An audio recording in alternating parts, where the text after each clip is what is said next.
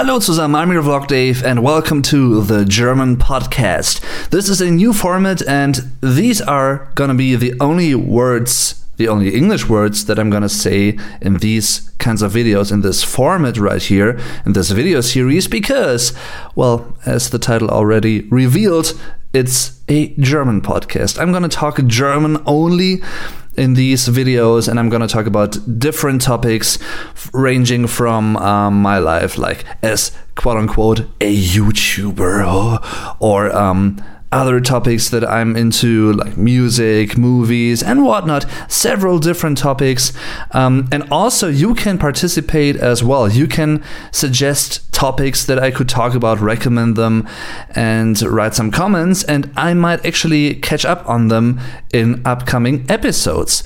So, in this first episode, I want to talk about. Um, my experiences and what I think life is like being a well, web video producer, aka a YouTuber. Strange word, but yeah. So, let's begin. Lasst uns loslegen.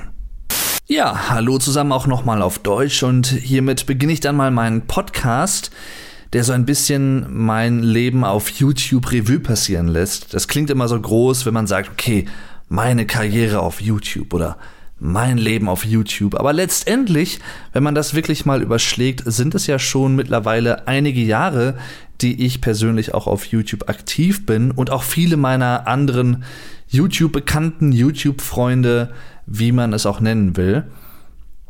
Ich habe, ich überlege gerade zurück, also YouTube wurde 2005 gegründet und ich habe die ersten Videos von, ich sage mal, Cold Mirror zum Beispiel, damals eine deutsche YouTuberin, die sehr bekannt dadurch geworden ist, dass sie Harry Potter Filme nachsynchronisiert hat, also neu vertont hat im Prinzip. Viele Deutsche kennen sie und mögen sie auch. Und dazu zähle ich mich auch. Ich weiß noch damals, da war ich auf dem Gymnasium in der Mittelstufe. Das dürfte wahrscheinlich so, ah, ich weiß nicht, siebte, achte, neunte Klasse gewesen sein da war das aktuell. So Ende der Nullerjahre, also ich weiß ich nicht, 2008, 2009, 2007 vielleicht auch. Und da kamen solche Videos vermehrt auf und was man so gerne YouTube Deutschland nennt, hatte so seine Anfänge. Da kamen halt die ersten deutschen YouTuber und haben ja Videos gemacht, Videos hochgeladen und das hat natürlich immer mehr Leute erreicht Damals war natürlich YouTube noch nicht so groß und nicht so durchgängig bekannt wie heute. Also das kann man gar nicht vergleichen. Natürlich war das damals schon was Revolutionäres, eine Videoplattform. Es gab natürlich auch noch andere, beziehungsweise gibt auch noch andere. YouTube ist ja nicht die einzige. Aber auch damals hat sich schon dann doch relativ schnell, so glaube ich mich erinnern zu können, herauskristallisiert, dass YouTube da durchaus ja, der Marktführer werden würde, auch was Bekanntheit angeht, nicht nur Größe. Es gibt ja immer die interessanten Statistiken, wie viele Videos heutzutage pro, ich weiß gar nicht, Sekunde auf YouTube hochgeladen werden. Das sind ja unvorstellbare Mengen. Und es gibt so viele große Serverfarmen in verschiedenen Ländern. Da, da blickt man einfach selber nicht mehr durch und das kann man auch, glaube ich, gar nicht wirklich rational nachvollziehen und erfassen.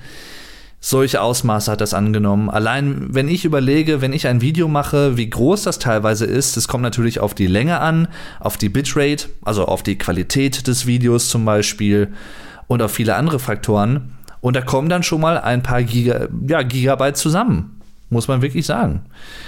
Da kommt man mit 100, 200, 300 Megabytes nicht wirklich weit. Reim, reim. Und damals gab es natürlich auch noch viele andere Begrenzungen auf YouTube, wenn ich dran denke. Als ich auf YouTube angefangen habe, gab es zum Beispiel noch ja, dieses Sternebewertungssystem. Das werden viele ältere YouTube-Nutzer noch kennen. Vielleicht zum Kontext, zur Einordnung. Ich habe am 18. September 2011 mein erstes Video hochgeladen und genau einen Monat vorher, am 18. August 2011, habe ich meinen Kanal Dave Durden TV gegründet. Den gibt es auch bis heute noch. da bin ich nicht mehr so aktiv wie noch vor einigen Jahren, aber nach wie vor. Und nächstes Jahr feiere ich sozusagen mein zehnjähriges YouTube-Jubiläum. Aber es waren damals halt auch wirklich andere Zeiten, muss man wirklich sagen. Also natürlich nicht nur, was die Anzahl deutscher YouTuber angeht, sondern auch generell, wie YouTube aufgebaut war. Damals hatte man einfach auch noch viel mehr Möglichkeiten, seinen Kanal individuell zu gestalten. Heutzutage ist es ja so, klar, man kann eigene Thumbnails für Videos kreieren und hochladen. Man kann natürlich auch einen eigenen Kanalbanner gestalten und hochladen, aber auch allein die Größe des Banners ist wesentlich geringer geworden im Laufe der Jahre und damals konnte man auch noch den ganzen Kanalhintergrund auf seiner eigenen Hauptkanalseite selber gestalten. Also man konnte zum Beispiel ein Bild machen, ein Hintergrundbild und das dann dort hochladen und dann wurde das als Hintergrund auf der Hauptkanalseite angezeigt. Das war damals natürlich echt super. Und waren auch so, ja, das waren meine ersten Schritte auch in Richtung Bildbearbeitung, so ganz, ganz leicht zumindest. Das waren noch Zeiten. Und wie ich es eben schon mal angesprochen hatte, damals konnte man statt Daumen hoch und Daumen runter auch noch bis zu fünf Sterne für ein Video vergeben. Also so ähnlich wie man das kennt von Amazon zum Beispiel oder Amazon, wie man auch das immer nennen möchte. Und ich weiß gar nicht, wann das abgeschafft wurde. 2012 würde ich jetzt schätzen. Spätestens 2013, glaube ich. Also ich glaube, da gab es das schon nicht mehr. Ähm, vielleicht wurde es sogar auch schon 2011 dann abgelöst vom jetzigen Bewertungssystem. Was es eigentlich auch schon ziemlich lange gibt, muss man dadurch sagen. Und damals war, ja, die ganze YouTube-Landschaft natürlich noch viel dünner also so große YouTuber wie PewDiePie gab es in dem Sinne noch nicht, also zumindest nicht so groß wie jetzt. Äh, in Deutschland gab es einen Gronk, es gab äh, auch einen Sarazar ähm, und Cold Mirror war für meinen Geschmack zumindest, soweit ich mich dran zurückerinnere, wirklich mit einer der ersten größeren deutschen YouTuber oder YouTuberinnen, die man so kannt, ja, gekannt hat, die wirklich irgendwie bekannt geworden ist durch YouTube-Videos in Deutschland und in deutscher Sprache, das muss man vielleicht dann auch dazu sagen, gerade im Kontext dieses Podcasts hier, The German Podcast. Haha. Ähm, ja, es, es waren einfach andere Zeiten, die ganzen Zuschauerzahlen und so und der rasante Anstieg der Beliebtheit von YouTube als Videoplattform ist natürlich enorm. Also wie schnell das alles ging, das reiht sich natürlich ein mit der ge hohen Geschwindigkeit von anderen technischen Entwicklungen der letzten, ich sag mal, 20, 30 Jahre mindestens. Wenn man wirklich mal überlegt, das Smartphone zum Beispiel wurde, glaube ich, 2007 oder 2008 erstmals eingeführt.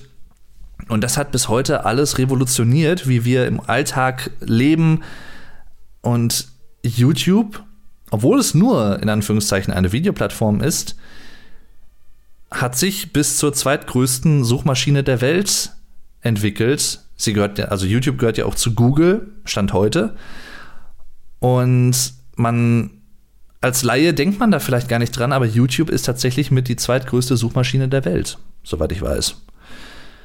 Hinter Google natürlich selbst. Ja, es ist schon interessant, wenn ich an meine persönlichen Anfänge damals bei YouTube zurückdenke.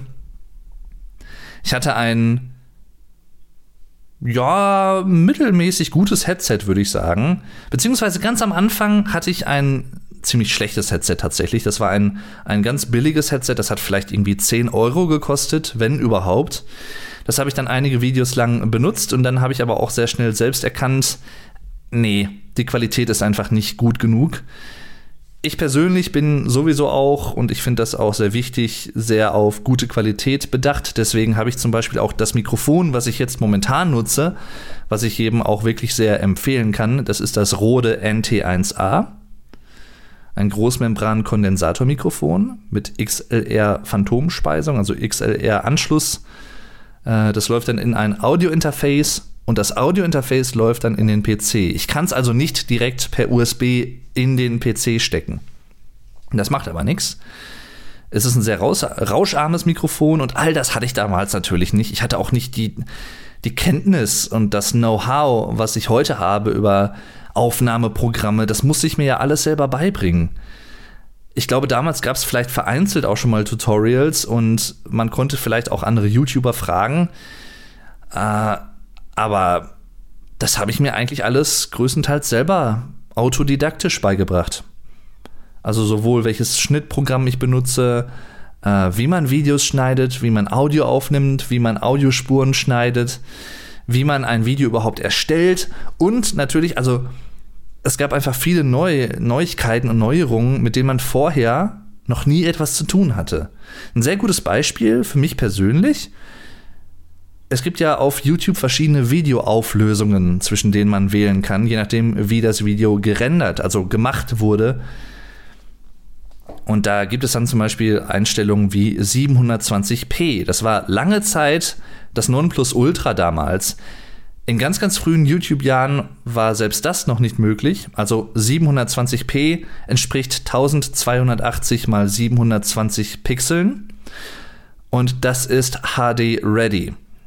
Das gab es in den allerersten Jahren auf YouTube auch noch nicht. Damals konnte man, ich glaube, maximal 360p oder 480p hochladen, was keine HD-Auflösungen sind.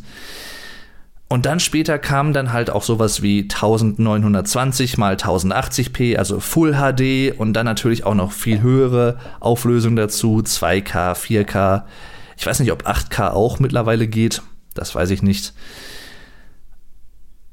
Und allein diese Entwicklung mitzusehen, ja, mitzunehmen und auch damals hatte man teilweise auch noch andere, ja, andere Einschränkungen auf YouTube. In der ersten Zeit konnten zum Beispiel normale YouTube-Nutzer, das klingt jetzt komisch, wenn ich das so sage, aber jetzt keine YouTube-Partner, die einen YouTube-Partnervertrag geschlossen hatten, normale YouTube-Nutzer konnten halt nur Videos hochladen, die maximal 10 Minuten lang waren. Das hat natürlich auch die Aufnahmezeit mitbestimmt, die Länge von Let's Play-Videos zum Beispiel also ihr kennt sicherlich alle Let's Plays, ne? Das sind ja Videospielaufnahmen, die kommentiert sind. Also ich spiele ein Spiel und kommentiere, was ich da mache. Das ist im Prinzip ein Let's Play. Die Ursprünge von Let's Plays äh, liegen übrigens im Jahre 2006, wenn ich mich nicht täusche. Äh, ganz ursprünglich in einem Forum entstanden.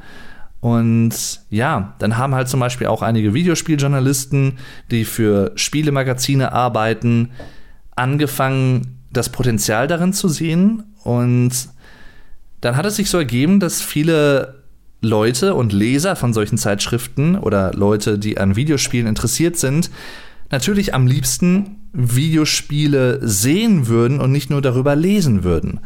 Und auch das hat sicherlich zum großen Erfolg von Let's Plays beigetragen, was dann später auch noch mal viel mehr auch in den Streaming-Bereich übergeschwappt ist und gewechselt ist. Weil ich würde mal behaupten, ohne das jetzt irgendwie wertend zu meinen, dass heutzutage Streaming Let's Plays auf YouTube ein bisschen überholt haben im Rahmen der Beliebtheit, könnte ich mir vorstellen, obwohl Let's Plays natürlich nach wie vor immer noch sehr begehrt sind. Das soll man nicht falsch verstehen.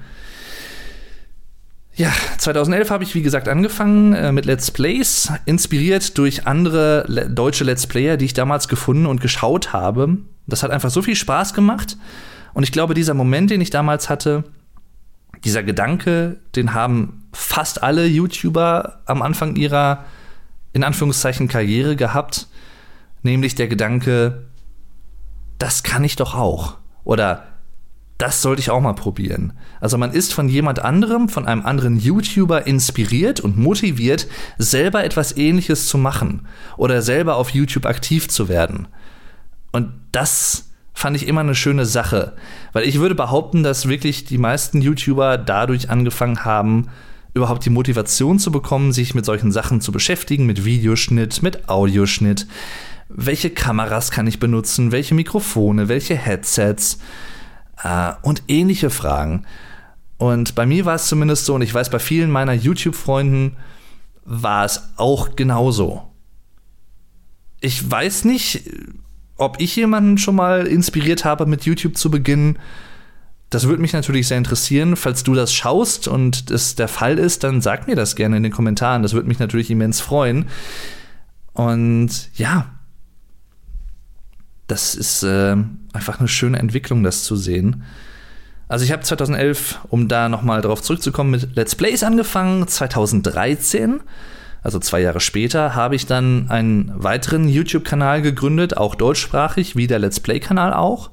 Und auf diesem zweiten YouTube-Kanal geht es um Musikrezensionen oder Musikreviews, wie man auch im Deutschen sagt, wo ich quasi neue Musikalben, neue Songs, äh, Konzerte und was nicht alles rezensiert habe und äh, Reviews dazu erstellt habe. Also ich habe quasi meinen Senf, wie man gerne auf Deutsch sagt, äh, meine Two Cents sozusagen ja zu solchen Sachen abgegeben.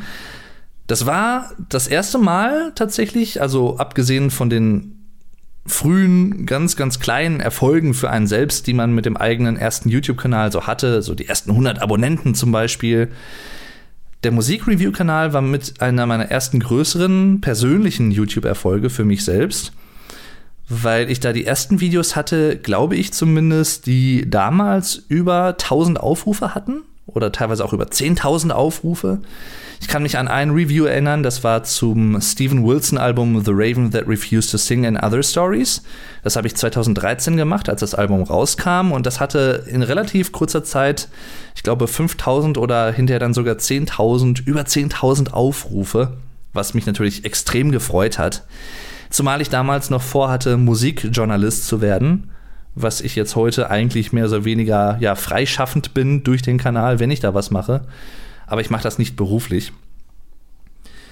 Und dadurch habe ich auch zum Beispiel Kontakt zu Plattenfirmen bekommen, die mir dann ermöglicht haben, auf der Gästeliste bei Konzerten sein zu können, also im Prinzip kostenlos Konzerte besuchen zu können. Äh, wenn ich dann dadurch dann auch einen Konzertbericht mache und den hochlade, habe ich natürlich auch gemacht. Des Öfteren, ich habe teilweise neue Alben vor dem eigentlichen Veröffentlichungstermin, vor dem Release zugeschickt bekommen, damit ich frühzeitig eine Rezension oder ein Review dazu machen kann. Das war einfach super.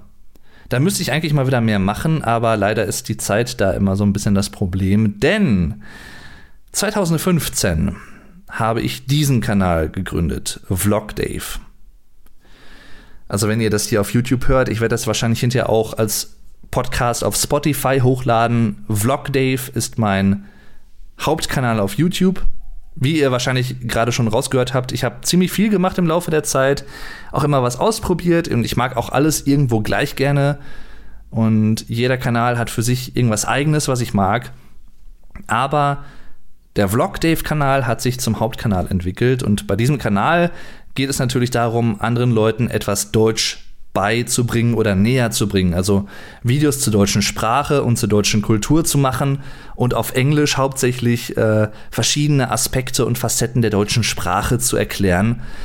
Und, das ist mir besonders wichtig, das Ganze natürlich auch unterhaltsam zu machen und irgendwie vielleicht auch amüsant, lustig, locker, damit man nicht so eine trockene, langweilige Lernatmosphäre hat, denn das gefällt keinem wirklich. Das würde mir auch nicht gefallen. Und damals ich glaube im Jahr 2014 müsste es gewesen sein, habe ich, also lange bevor ich diesen Kanal gegründet habe, habe ich irgendwann mal durch Zufall ein Video gesehen auf YouTube, was mir wahrscheinlich irgendwie vorgeschlagen wurde. Why German is Scary. Und das, einige Leute werden es vielleicht wissen, die ähnliche Kanäle schauen wie mein, war eigentlich mit das Durchbruchsvideo von Get Germanized, also dem YouTuber Get Germanized, aka Meister Lehnsherr oder auch Vuko, so ist sein Spitzname. Und ich habe das damals gesehen. Das ist natürlich hauptsächlich für Ausländer gemacht, die Deutsch lernen oder an Deutschland interessiert sind und weniger für Deutsche. Aber ich habe das Video gesehen und fand ihn auf Anhieb sympathisch. So rein vom Aussehen und vom, von der Art und Weise her. Und damals habe ich, glaube ich, auch schon gedacht, ach, der ist, mit dem könntest du dich, glaube ich, auch gut verstehen. Ich glaube, da, das würde passen. Dann habe ich aber da weiter auch nichts gemacht oder so oder ja, habe das dann äh, ins Land ziehen lassen, habe dann halt mit meinen eigenen Videos weitergemacht und ich weiß nicht, ein gutes Jahr später habe ich dann nochmal das Video gesehen. Ich bin dann nochmal irgendwie drauf gestoßen und habe dann, worauf ich selber auf mich ehrlich gesagt stolz bin, damals Vuko, also Get Germanized, auf Facebook angeschrieben und kontaktiert und ihm einfach gesagt, hey, ich mag deine Videos total und du bist ein sausympathischer Typ. Und hatte auch keine großen Erwartungen und dann habe ich ja, tatsächlich eine Nachricht von ihm zurückbekommen. Und dann haben wir so ein bisschen hin und her geschrieben, so zwei, drei, vier Mal vielleicht. Und ich weiß noch, das war der Geburtstag von meiner Oma, der 24.3., also März, war das, glaube ich. Da hat er mich zu sich nach Hause eingeladen, zu seinem 100.000 Abonnenten-Stream damals im April 2015. Das müsste der 10. oder 11. April gewesen sein. Und beziehungsweise, nee, als ich die Nachricht gelesen habe, war ich in meiner damaligen Wohnung. Ich habe da noch studiert, äh, hinter Paderborn. Und ich weiß noch, das war, das war unglaublich. Dieser Moment, als ich diese Nachricht gelesen habe, ich war so geflasht und so überrascht, also positiv, weil ich damit überhaupt nicht gerechnet hatte und habe mich so sehr darüber gefreut. Ja, und dann war ich bei ihm und dann haben wir uns auch relativ schnell auch so halt sehr gut angefreundet. Wir sind ja bis heute sehr gut befreundet. Er ist einer meiner besten Freunde tatsächlich. Und ähm, mittlerweile jetzt auch schon seit fünf Jahren. Krass. Und zusammen also sein Kanal und ein weiterer YouTube-Kanal haben mich dann letztendlich dazu inspiriert, diesen Kanal hier zu gründen und etwas ähnliches zu machen. Der andere Kanal ist Sam Waltonman. Leider nicht mehr aktiv. Das war ein Amerikaner, der damals noch in Stuttgart, also in Deutschland, als Austauschschüler gelebt hat und hat aus seiner amerikanischen Sicht so ein bisschen beschrieben, wie unterschiedlich das Leben in Deutschland ist im Vergleich zu seinem Leben in den USA. Also welche Sachen sind unterschiedlich, welche Bräuche, welche Traditionen und ähnliche Dinge. Und das hat mich so interessiert. Natürlich, das war auch eher Content, also Videos auch für Deutsche, für neugierige Deutsche. Und das fand ich richtig cool, die Idee. Und ich glaube, von Vuko habe ich letztendlich diesen sprachlichen Aspekt übernommen. Ich habe damals halt auch Germanistik studiert, beziehungsweise germanistische Sprachwissenschaften, um es komplett zu sagen, und Philosophie. Und ja, von Sam, Sam Walton, habe ich dann den kulturellen Aspekt auch mit aufgenommen, also das Leben in Deutschland, Life in Germany und habe das beides kombiniert und habe Vlogdave gegründet. Damals erst noch Vlogdave, weil man im Deutschen nicht Vlog, sondern Vlog sagt. Und dann bin ich aber darauf aufmerksam gemacht worden von den ersten Zuschauern, die ich hatte, auch dank Vuko natürlich, der für mich auch Werbung gemacht hat damals. Äh, und von ihm selbst, dass es nicht Vlog heißt, sondern Vlog. Und da ich ja hauptsächlich auf Englisch Videos mache, also bilingual eigentlich, aber hauptsächlich auf Englisch, bin ich dann zu Vlog gewechselt und aus Vlog Dave wurde Vlog Dave. Und jetzt bin ich hier, fünf Jahre später. Knapp 35.000 Abonnenten zum Zeitpunkt der Aufnahme. Einfach nur krass. Einfach wirklich nur krass.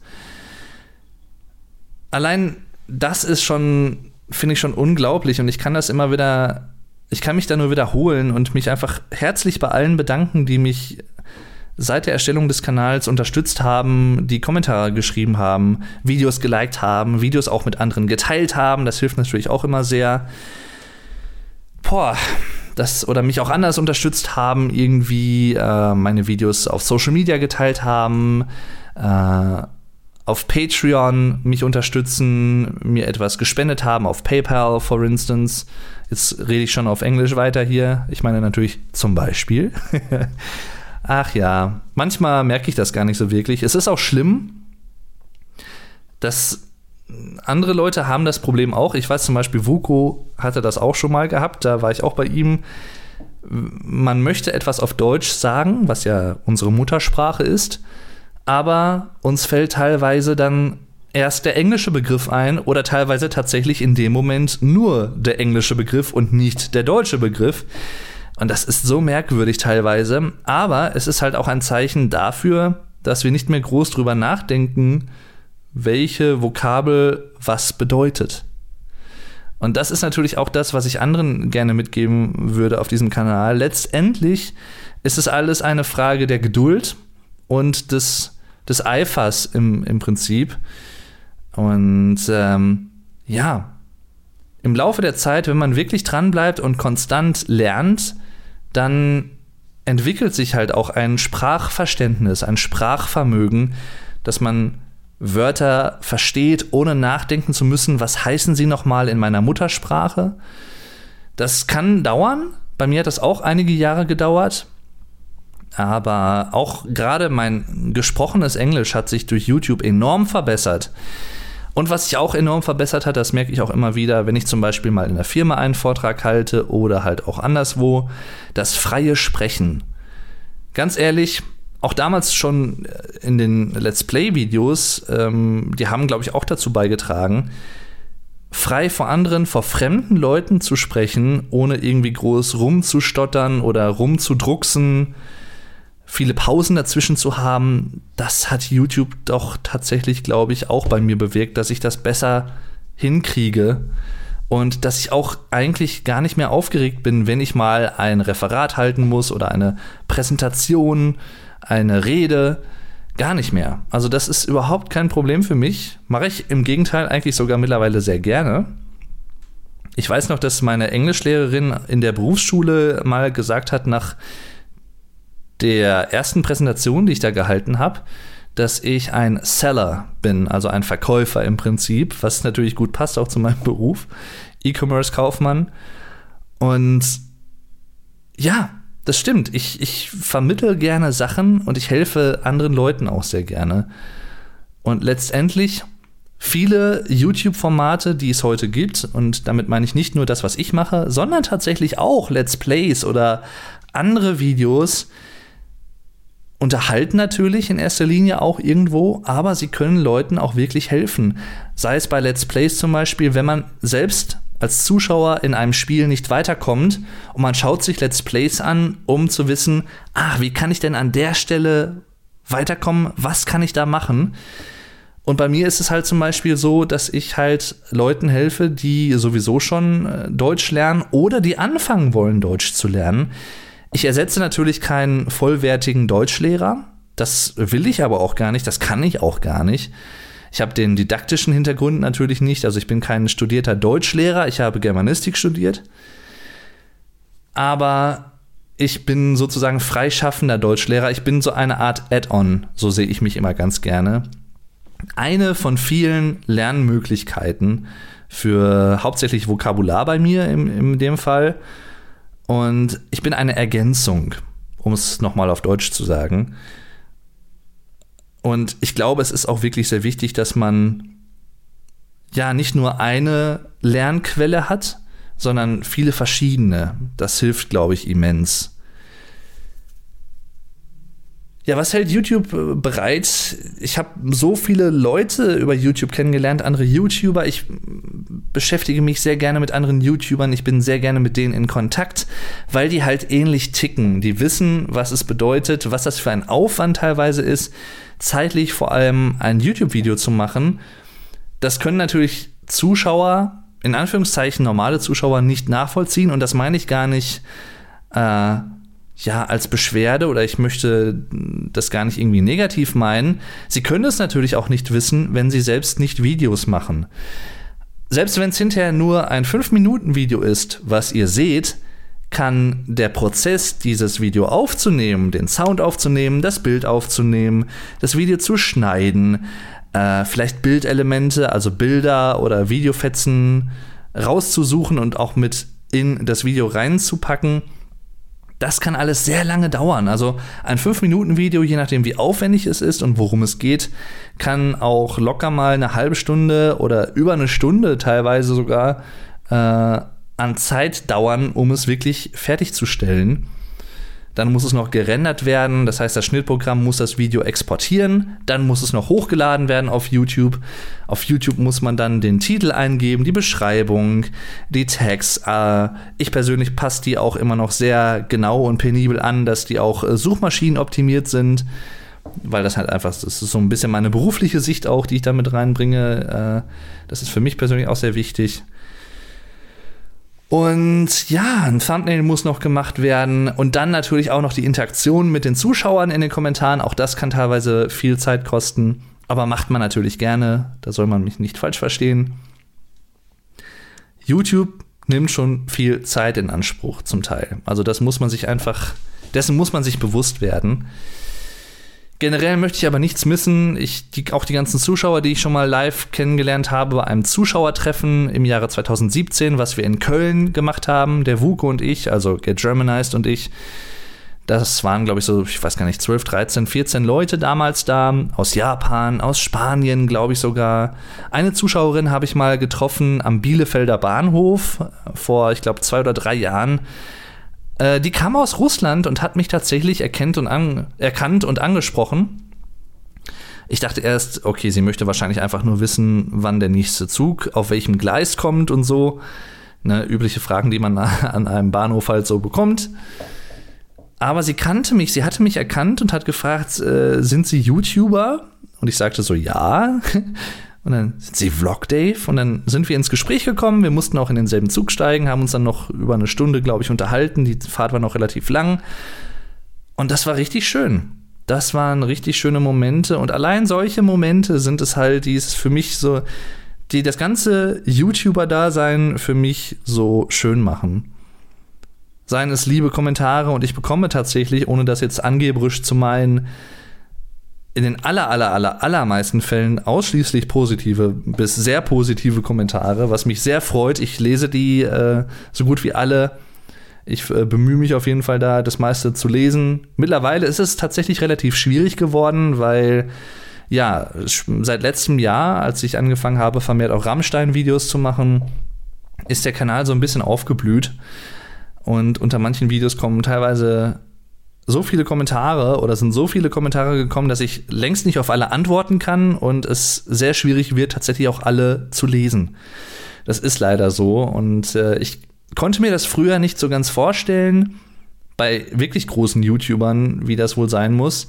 Mittlerweile kann ich so in Ansätzen nachvollziehen, dass das wirklich einfach dann irgendwann nicht mehr möglich ist oder man müsste halt den ganzen Tag dafür nutzen und die Zeit hat man natürlich selten. Ah, ja. Es macht nach wie vor so viel Spaß wie damals noch, also wie am ersten Tag. Das Schöne bei mir ist auch, ich glaube, da kann ich mich auch sehr glücklich schätzen, das tue ich auch. Ich bin tatsächlich ein sehr kreativer Mensch in dem Sinne, dass ich ständig neue Ideen für Videos habe. Seien es bestehende Videoformate oder neue. Ich habe immer Ideen für neue Sachen und ja, das einzige Problem, was ich habe, ist tatsächlich die Zeit immer zu finden, das alles auch wirklich so umzusetzen und umsetzen zu können. Aber ich gebe mir Mühe und äh, es macht einfach so viel Spaß. Und dann auch noch zu sehen, wenn die Videos gut ankommen bei euch, wenn ihr das mögt und mir auch Feedback gebt, das ist einfach wunderschön. Also ich kann mir da nichts Besseres vorstellen. Aktuell mache ich YouTube äh, als Nebenjob im Prinzip. Ich verdiene da auch ein bisschen Geld mit natürlich mittlerweile. Was heißt natürlich, aber ich verdiene damit ein bisschen Geld. Was natürlich äh, sehr schön ist. Ich drücke es mal so rum aus. Und äh, ja, ich habe damit vielleicht, um dieses Video abzuschließen, auf YouTube kann man nicht wirklich realistisch Ziele haben, finde ich. Das klingt komisch jetzt im ersten Moment, aber auf YouTube, man kann natürlich selber versuchen, Videos möglichst erfolgreich zu machen in dem Sinne, dass man genau überlegt, welches Thema nehme ich, wie mache ich das Video, wen soll es ansprechen. Man macht sich Gedanken über die Zielgruppe, über Keywords, die man benutzt und was weiß ich was alles. Da gibt es so viele Sachen, über die man sich Gedanken machen kann. Aber am Ende des Tages sind es natürlich trotzdem die Zuschauer, die entscheiden, okay, der YouTuber, der gefällt mir, da schaue ich weiter oder den abonniere ich zum Beispiel den Kanal. Der ist neu, den kenne ich noch nicht. Was der macht, gefällt mir, das finde ich gut. Es hilft mir. Und weil das eigene YouTuber-Dasein einfach von so vielen äußeren Faktoren auch beeinflusst wird. Letztendlich ist man eine öffentliche Person, eine Person des öffentlichen Interesses. Selbst wenn man nur ein kleiner YouTuber ist, in Anführungszeichen, mit, ich sage mal, 100 Abonnenten, selbst dann ist man eine Person des öffentlichen Lebens. Und ja, es ist man kann da halt teilweise was selbst zu beitragen, aber es sind halt auch viele Zuschauer, die was dazu beitragen und wie sich ein Kanal entwickelt, ob er sich entwickelt. Deswegen ist es schwierig, ähm, selber sich Ziele zu setzen, realistisch, äh, weil ja, es hängen halt verschiedene Faktoren ab, ob man diese Ziele erreichen kann überhaupt und wird vielleicht irgendwann mal. Aber wenn ich eins nennen müsste persönlich, äh, muss ich ein bisschen aufstoßen. Vor der Aufnahme noch was getrunken. Wenn ich ein Ziel nennen müsste auf YouTube, was ich gerne mal erreichen würde, persönlich für mich selbst, wären es 100.000 Abonnenten. Ganz klar, ganz klare Sache. Mir ist es nicht wichtig, ob ich jetzt irgendwie 3 Millionen Aufrufe habe oder 30 Millionen. Natürlich ist es schön, wenn man viele Aufrufe hat, aber das ist mir nicht in erster Linie wichtig. Mir sind auch in erster Linie nicht die Abonnentenzahlen wichtig, aber es wäre halt einfach symbolisch, eine schöne Sache, einen schönen Moment für mich persönlich. Irgendwann vielleicht mal, vielleicht mit Glück und weiß ich nicht, vielleicht auch dem richtigen Riecher, dem richtigen Händchen für Videothemen und was weiß ich was alles, mal die 100.000 Abonnenten zu erreichen. Das wäre das. Alles andere, ich meine, mittlerweile auch, ich habe viel mehr Abonnenten mittlerweile selber bekommen, auch gerade im letzten Jahr, ich glaube alleine da 17.000 Abonnenten dazu. Viel, viel mehr, als ich mir jemals hätte ausmalen können. Das ist immer so eine Phrase, die man häufig hört von YouTubern, aber es ist wirklich so. 2011, als ich angefangen habe, ich hätte mir nie im Leben träumen lassen, dass ich überhaupt mal irgendwie in die Richtung von 1000 Abonnenten komme.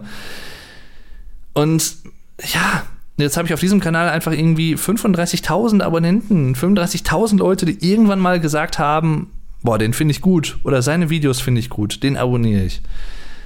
Und wenn man sich das einfach vergegenwärtigt, das ist halt teilweise, je nachdem wie groß das Stadion ist, ein komplettes Stadion oder ein Drittel vom Stadion oder eine Hälfte vom Stadion.